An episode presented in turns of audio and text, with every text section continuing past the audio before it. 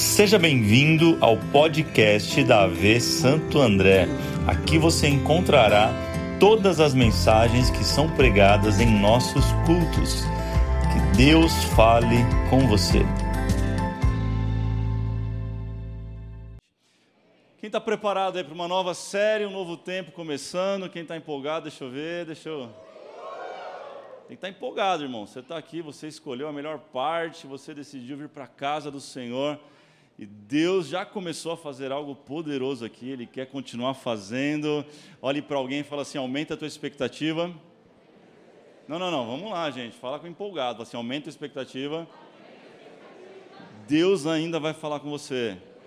Se Ele não falou, ok? Se Ele não falou, Ele vai falar com você. Eu quero, quero começar essa série No Caminho do Milagre, episódio 1, falando sobre o cego de Jericó. Quem estava quarta-feira aqui? É o mesmo texto. É, Deus está fazendo essas coisas comigo ultimamente. Deus ele tem um senso de humor incrível.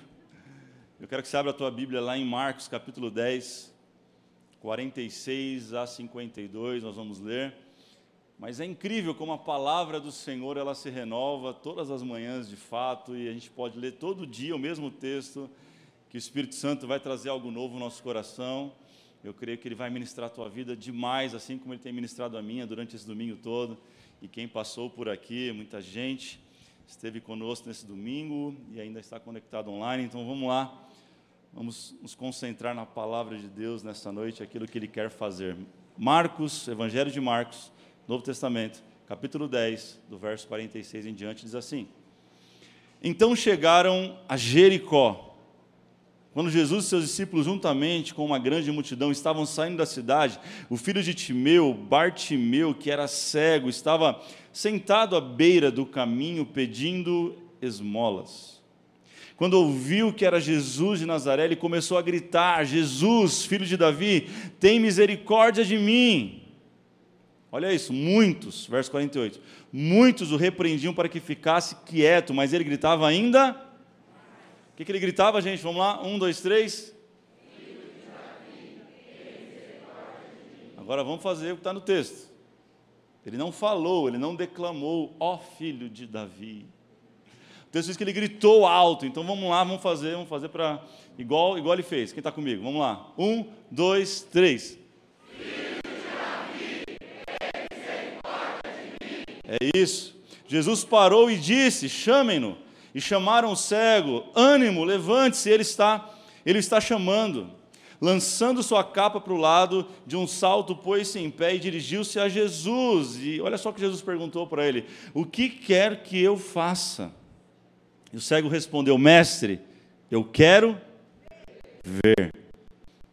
Vá, disse Jesus, a sua fé o curou. E imediatamente ele recuperou a visão e seguiu Jesus pelo caminho. Pode colocar a mão no seu coração, vamos orar. Pai, obrigado por mais esse tempo na tua presença, na tua casa, reunidos entre irmãos, como família, estamos aqui e cremos que o Senhor tem algo ainda a manifestar, a falar com a gente, por isso nós queremos abrir os nossos ouvidos. O Espírito Santo fala com a gente de forma única, poderosa, que traga mudança, tira a gente da zona de conforto se for preciso, mas fala com a gente, Espírito Santo, se for preciso, sacode a gente nessa noite para que possamos sair daqui direcionados pela tua palavra. Essa é a nossa oração. Quem crê assim, diga amém. Preste atenção, essa é a história de, de Bartimeu, mas Bartimeu não é o nome do personagem principal dessa história. Quando a Bíblia fala esse sufixo chamado bar, que é hebraico, significa filho, diga filho. Assim como aba significa pai, aba pai, papai ou paizinho, o bar significa filho. Então ele é Bartimeu, ou seja, ele é filho de é assim com Barnabé, com Bartolomeu, enfim, qualquer outro nome que tenha o bar no começo. Então ele é Bartimeu, ele é o filho de Timeu. A Bíblia não revela qual que é o seu verdadeiro nome. Mas um historiador muito conhecido entre os teólogos, chamado de Flávio Josefo. Não sei se você conhece, mas ele viveu ali em torno dos anos 40 depois de Cristo. Assim que Jesus morre e ele ressuscita, nasce depois de alguns anos, Flávio Josefo, e ele vai contar a história de quem foi Timeu, o pai desse jovem que está cego à beira do caminho. E ele vai dizer que Timeu, ele foi um grande homem de guerra, um coronel talvez, alguém muito importante na área militar e que ele teve as suas grandes conquistas, mas ele ficou, atingiu a idade, se aposentou e na aposentadoria ele montou eh, um comércio, ele era um homem do comércio, ele estava muito bem quando Roma veio sobre a Palestina e acabou se apossando de tudo, dominando. Então ele perdeu o seu negócio, ele perdeu a pensão que ele recebia do governo e ele, se tornou líder agora de um movimento contra a política da época. Esse era Timeu. E ele começou a se tornar tão popular, mas tão popular ao ponto do governo romano chamar ele, prender ele e matar ele, condenado à morte. Ele é morto. Então descobrem que ele tem um filho e para que, que esse filho não assumisse a revolta do pai e continuasse a fazer, a liderar uma revolta, furam os dois olhos dele, vazam os dois olhos dessa criança. E ele então não tem mais condições de liderar uma revolta. Essa é a história dele, segundo Flávio José. É um conteúdo, vale lembrar que é um conteúdo extra-bíblico, mas muito respeitado pelos teólogos. A palavra Timeu significa impuro. Bartimeu, filho de Timeu, passa a viver uma vida à margem da sociedade. O texto diz que ele é um pedinte, ele é alguém que está à beira do caminho, mendigando, pedindo a moeda de cada dia para poder se alimentar, para poder existir, fazer alguma coisa, para sobreviver. Essa é a história de Bartimeu. Ele está lá. O texto diz que é mais um dia, talvez ele acordou naquele dia e falou: Mais um dia que eu estou aqui, nada diferente vai acontecer, eu vou ganhar algumas moedinhas, alguns trocados, eu vou almoçar, talvez, não vou ter para janta hoje, mas de repente ele ouve dizer que Jesus estava passando por ali. Deixa eu dizer uma coisa para você: talvez você veio para cá achando que é mais um domingo de feriado, que você não conseguiu viajar e está frustrado, talvez porque está aqui, e vai ter que trabalhar amanhã, não sei, mas Deus é especialista em, em transformar transformar dias comuns em dias extraordinários. Ele marcou esse encontro com você. Você não está aqui à toa. Olha para o seu irmão e fala assim: Deus marcou um encontro com você. Fala, você nem sabia. Fala para ela, você nem sabia, mas Deus marcou esse dia, esse tempo, essa palavra para mudar a tua história. Quem está entendendo isso aqui pode dizer amém. Quem pode celebrar Jesus por isso nessa noite?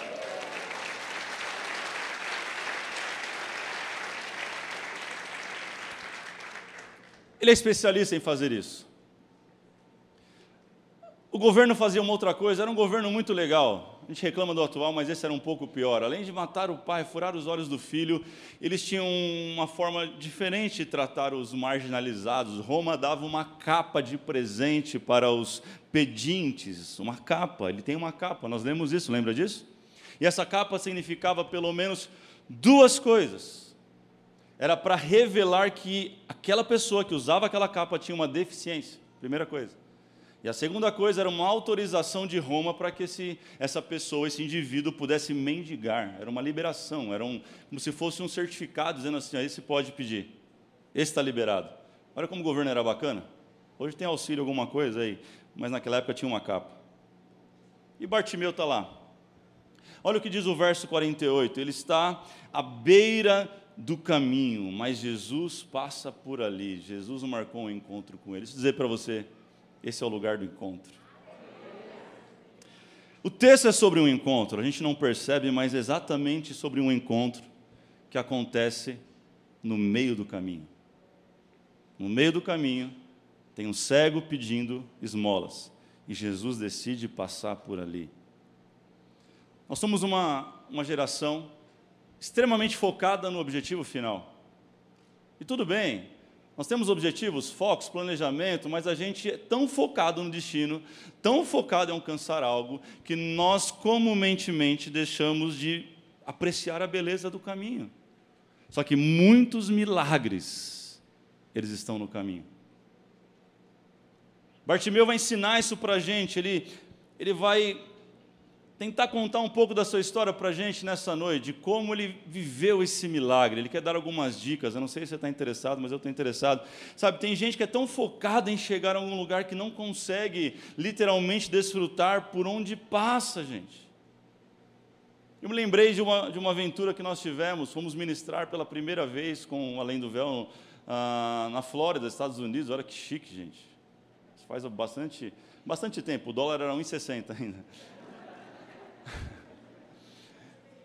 Faz tempo.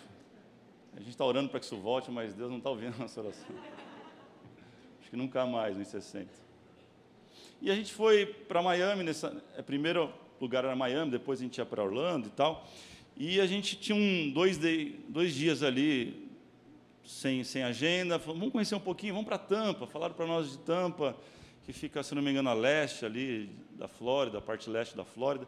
E a gente pegou o carro e naquela época, irmão, 1,60 o dólar, época que não tinha o Waze ainda, faz tempo. Tinha algo chamado Tom. Lembra disso, Clevão? Tinha o Tom, tinha o Garmin, sei lá, tinham vários GPS, mas nenhum funcionava direito, essa era a verdade. O diabo entrava naquele GPS, irmão, e ficava endemoniado, e a gente não chegava em lugar nenhum. E a gente se arriscou, nunca tinha ido para lá, gente, imagina, tinha quatro caipiras num carro andando na Flórida com um GPS que não funcionava. No meio do caminho a gente se perdeu e muito tranquilo o caminho. A gente via a placa assim, ó, Danger, Alligator. Um monte de placas e um monte de cerquinha baixinha assim. Eu falei, gente, o que, que essa cerquinha vai adiantar? Que tipo de bicho é esse? O que, que é alligator? descobri que era jacaré, gente, que na, em todo lugar tinha jacaré, lá era uma loucura, é, é uma peste jacaré lá na Flórida. Mas a gente, quando se perdeu, acabou passando num lugar que talvez é um dos lugares mais bonitos que eu conheci da Flórida até hoje. Eu não sei voltar lá, eu não sei qual é o endereço. Não me pergunte, o Tom Tom colocou a gente lá no meio daquele lugar.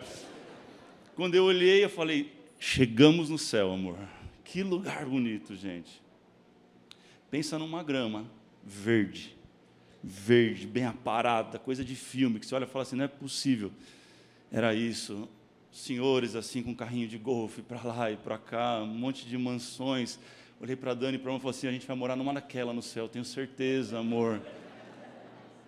E foi uma experiência incrível. Estou contando tudo isso para você só para dizer que às vezes a gente está tão focado em chegar no destino que a gente deixa de apreciar o, o caminho. Ele estava no caminho, no meio do caminho tinha um cego e Jesus passou pelo caminho desse cego. Olhe para alguém e fala assim: há um milagre no caminho.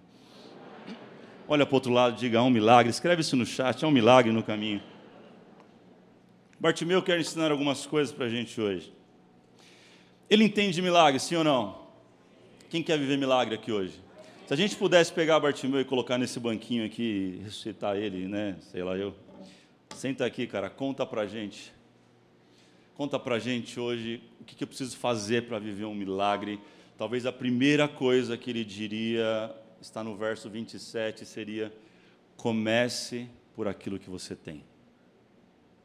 Olhe para alguém e diga isso, vamos lá. Comece pelo que tem. Verso 47 diz assim: ó, e ouvindo. E o quê? Eu te pergunto, cego ouve? Claro que ouve, gente. Cego ouve. Bartimeu podia ter feito da sua cegueira o quê? Um ponto final. Podia ter falado: eu não sirvo para nada mesmo, eu vou morrer aqui, vou viver aqui. Tudo certo. Mas ele não faz da sua cegueira um ponto final. Bartimeu podia ter, ter, feito da sua doença a tônica da sua vida, mas ele percebe assim: ó, nem tudo está acabado. Tem algo em mim que ainda funciona, e são meus ouvidos. Verso 47 diz: e ouvindo, diga assim, ouvindo. Bartimeu ele usa aquilo que ainda funciona nele para perceber um ambiente de milagre. Talvez no momento que você chegou aqui, você está olhando para as luzes, está olhando para a banda, está olhando para um monte de coisa, ainda não usou aquilo que funciona em você para perceber que Deus está gerando um ambiente de milagres sobrenatural nesse lugar. Comece a usar, comece por aquilo que funciona em você e tira o foco daquilo que não está funcionando. Pastor, meu casamento não está funcional, está totalmente disfuncional. Tira o foco daquilo que está com problema e foque naquilo que ainda funciona. Talvez seus filhos são a melhor coisa que aconteceu na sua vida. Olhe para aquilo que funciona, foque naquilo que funciona. Quando focamos algo, esse algo tem a tendência de ampliar.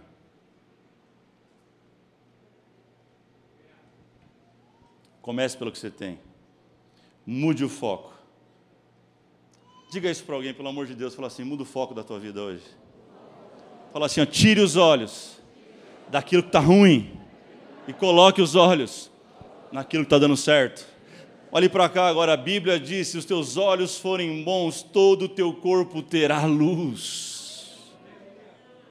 Coloque os olhos naquilo que funciona, comece a usar aquilo que funciona. Ele começou a ouvir, ei, alguém está passando por aqui, Jesus está passando, e não é qualquer um, é Jesus, é o filho de Davi.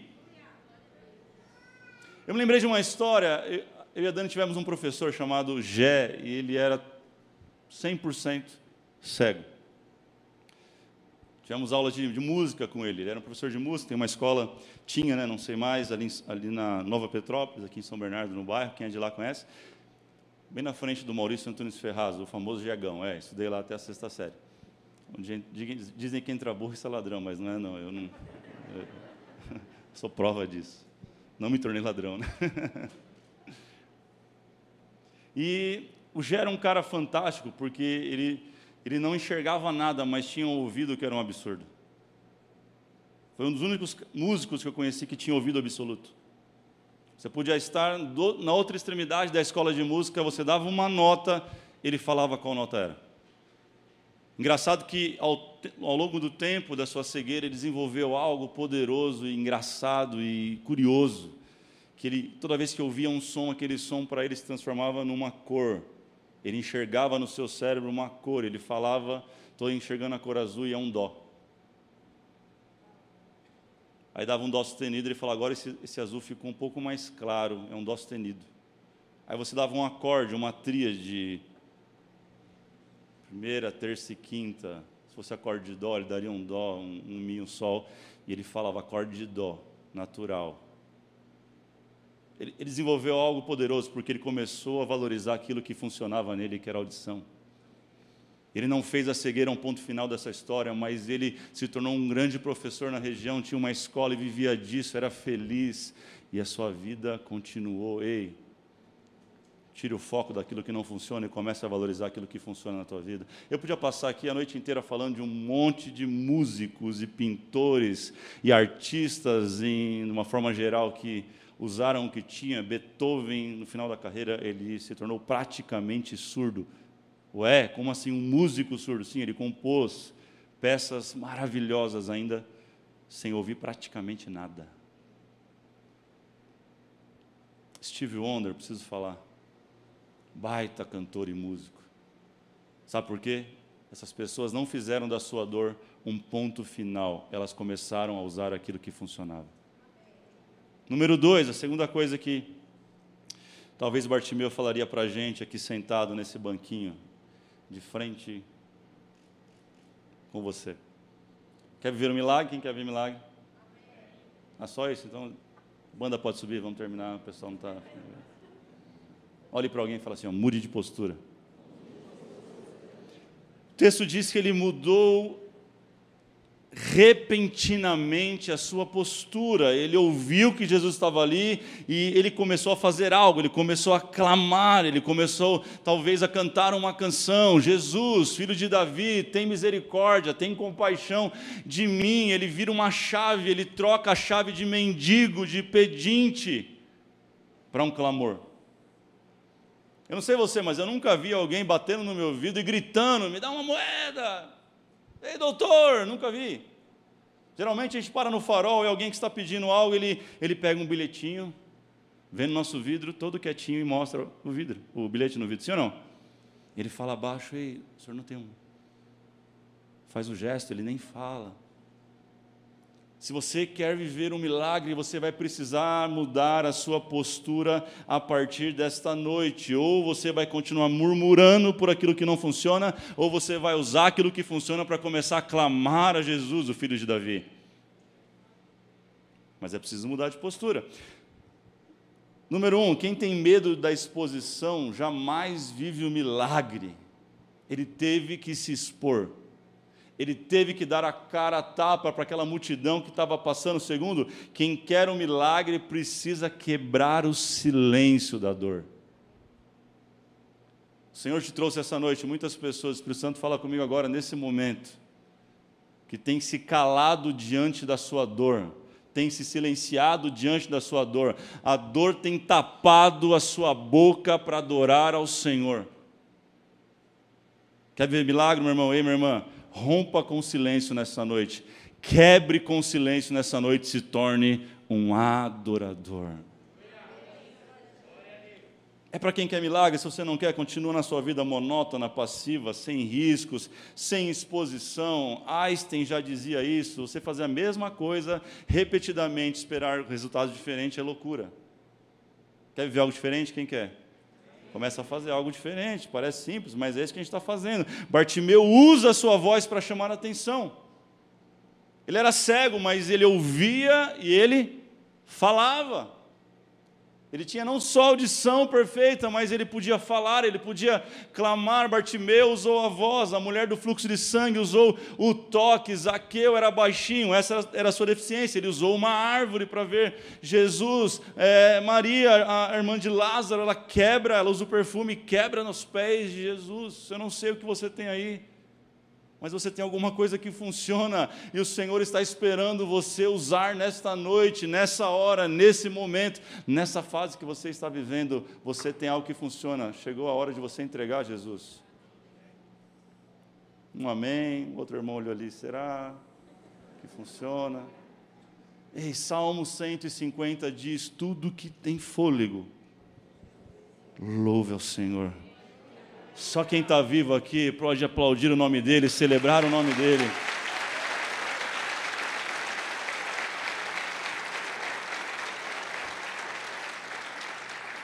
O caminho está no milagre, mas você precisa mudar a tua postura de murmurador para adorador. Quem está disposto a fazer isso? Verso 48 vai dizer que quanto mais o repreendiam, dizendo: Ei, ceguinho, fica quieto, ei, para de gritar, você está atrapalhando, está causando, está atrapalhando Jesus, está passando aqui. Verso 40, 48 diz: Quanto mais o calavam, mais ele gritava. Não é uma máscara que pode impedir a tua adoração e calar a tua adoração. Não pode, não é um problema, não, não, não, não é uma dor que pode parar você nessa noite. Você é adorador de natureza, Deus te fez adorador. O pecado nos deforma e nos transforma em murmuradores.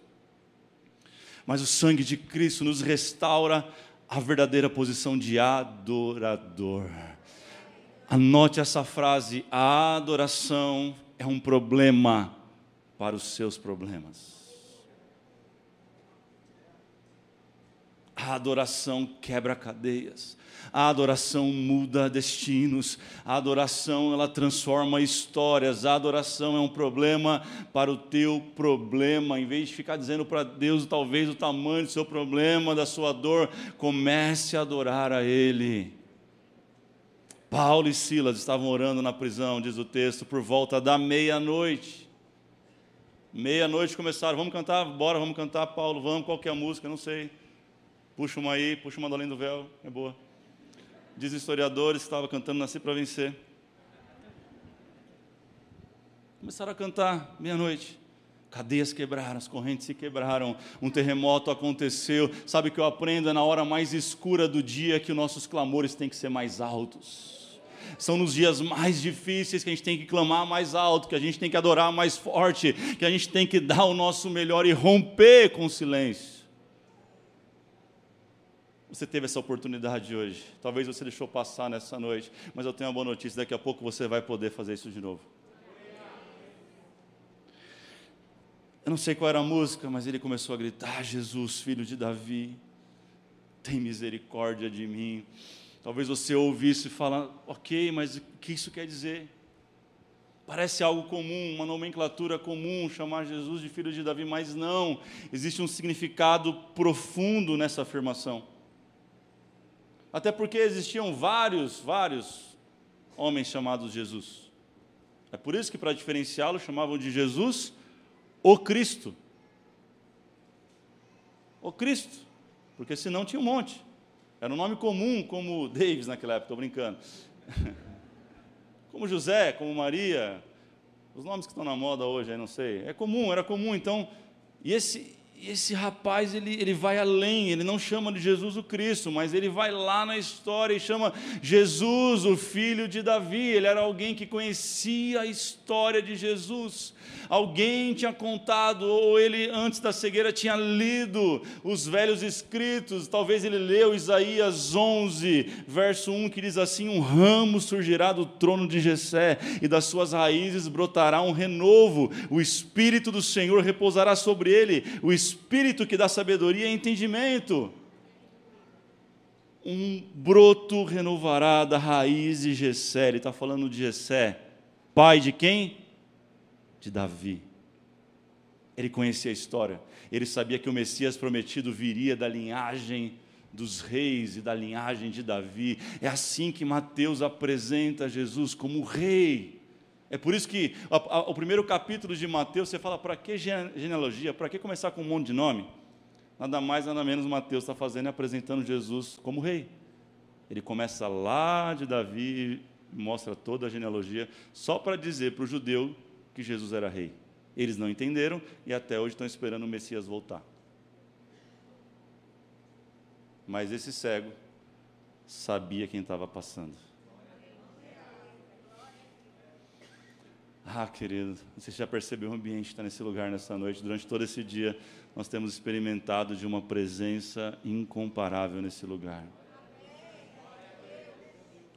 Onde estão aqueles que reconhecem a presença do Messias neste lugar? Esse parecia ser um dia comum, um dia que o Brasil ia jogar com a Argentina. O jogo não teve, mas o Espírito Santo de Deus está aqui. Ele te trouxe aqui para te transformar num dia, esse dia num dia extraordinário. Ele grita, ele rompe com o silêncio ele muda a sua postura de pedinte para alguém que agora está clamando a alguém poderoso. Olha o que o texto de Isaías ainda vai dizer. Ele se, se inspirará no temor do Senhor, verso 3. Não julgará pela aparência, nem decidirá com base no que ouviu, mas com retidão os necessitados julgará, com justiça tomará decisões em favor dos pobres ele sabia que quem estava passando ali iria olhar para ele com um olhar de ternura, com um olhar de compaixão. É por isso que ele grita: Jesus, filho de Davi, tem compaixão de mim. Quem está aqui em volta não sabe da minha história, mas o Senhor sabe da minha história. O Senhor sabe que os meus olhos foram vazados quando eu ainda era jovem. O Senhor sabe que eu não tive a chance de trabalhar, de ter uma família. O Senhor sabe que eu perdi o meu pai, foi assassinado. Ele sabia que alguém diferente ia passar por ali, gente. Não era alguém que ia dar um trocado para ele, não, porque o trocado não mudava nada a vida dele, mas alguém que ia tocar ele de uma forma que mudaria a sua vida completamente. Esse mesmo Jesus está aqui neste lugar. Ele não quer dar um trocado para você nessa noite, um arrepio somente, uma experiência que amanhã você já esqueceu dela. Ele quer mudar a sua vida completamente, mas para isso é preciso você mudar a sua postura diante dele de murmurador para adorador. Onde estão aqueles que adoram o Espírito em verdade? Por que, pastor? Por que, Bartimeu? Se eu pudesse perguntar para ele, por que você gritou tão alto? Talvez ele respondesse: Eu gritei alto porque eu não estou. Eu não estou na Judéia, eu não estou em Samaria, eu não estou em Cafarnaum. Eu estou gritando alto porque eu estou em Jericó. Quem estava aqui domingo passado?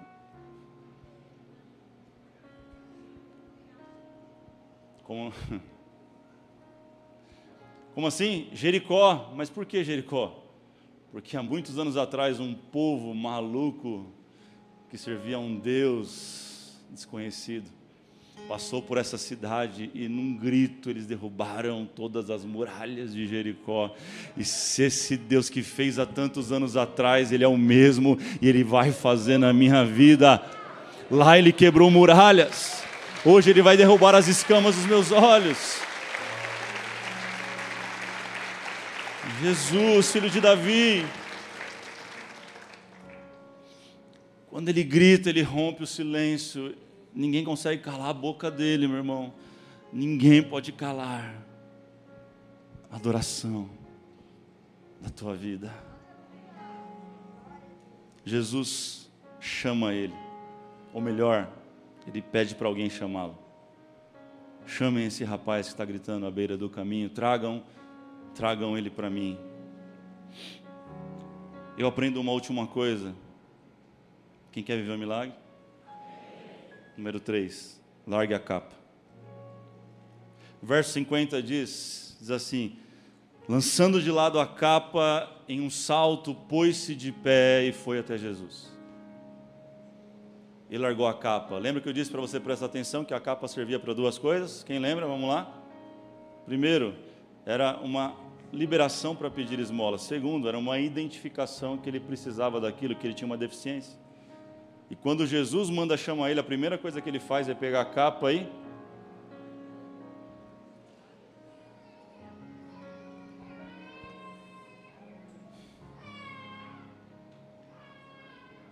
ele larga a capa. Ele coloca de lado. Sabe, quem hoje aqui quer viver um milagre? Agora eu pergunto: quem hoje aqui está disposto a seguir Jesus e largar a capa? Guarde no teu coração: todo milagre ele passa por uma entrega. Todo milagre, ele é resultado de uma entrega. A dele era a capa. Como assim, pastor? Não estou entendendo nada. Sabe, existe algo que talvez você chegou aqui nessa noite carregando com você. Talvez você deixou uma muleta. Eu estou falando de forma figurada, obviamente. Antes de entrar na igreja, você pegou a muleta e falou: Fica aqui que daqui a pouco eu te pego. Aí, se você entrou, bora assistir o culto. Aí vai, você vai adorar Jesus, você vai dar sua oferta, você vai dar o dízimo, você vai ouvir uma palavra, vai fazer a oração final. Nossa, que bênção, estou até mais leve. Aí você vai chegar na porta, você vai pegar a muleta e falar: Vamos embora. Esse, esse jovem, ele, ele entendeu que ele precisava abandonar a velha vida, a velha prática, os pecados de estimação, aquilo que o prendia numa vida de pedinte, para viver algo novo. Ele não chegou para alguém e falou: Ei, guarda, Mateus vai falar que tava, não era só um, estavam dois pedindo esmolas. Mesmo texto. Eu cheguei a falar: Segura a capa aí, ó, eu vou ali conversar com Jesus e já volto. Sabe plano B? Largar a capa fala de não calcular os custos ou não calcular o milagre. Ele não tinha um plano B. Ele falou: Jesus me chamou, é o filho de Davi. Ele larga tudo e ele vai até ele. Ah, será que Jesus faz? Isso é a capa. Talvez você precise largar nessa noite. Será que Ele é poderoso para ainda mudar a história do meu casamento? Isso talvez é a sua capa, é a sua desculpa. E você está pegado num outro relacionamento extraconjugal. Eu não sei qual é a tua capa, eu não estou aqui para te acusar, porque não sei da tua história e não estou falando para ninguém específico, mas o Espírito Santo conhece o teu coração. Permite Ele agora ministrar o teu coração aquilo que você veio e que você nem sabia, mas você vai entregar neste lugar e vai voltar para a tua casa de uma forma completamente diferente da maneira que você chegou. Eu não sei o que é preciso você largar diante do altar do Senhor. Tua vida vai dar um salto, mas é preciso você deixar tudo o que for preciso no altar. Olhe para alguém e fala assim, ó, começa a desapegar daquilo que não faz mais sentido para a tua vida. Quem pode se colocar de pé? Não, não, não, não, senta, senta, senta. Pelo amor de Deus, gente. Vocês entenderam a mensagem? Texto diz que Jesus o chamou e ele deu um salto e se colocou de pé. Se ele que era cego, ele deu um pulo e não esbarrou em ninguém. Texto não diz. Você está enxergando aí, cara. Então você pode dar um pulo animal e. Quem está preparado? Jesus se chama. Volta, senta de novo, senta todo mundo de novo. Você que está em casa, gente, Vamos fazer isso junto. Presta atenção. Ele estava à beira do caminho, clamando. De repente alguém chega em nome de Jesus e fala: Jesus está te chamando.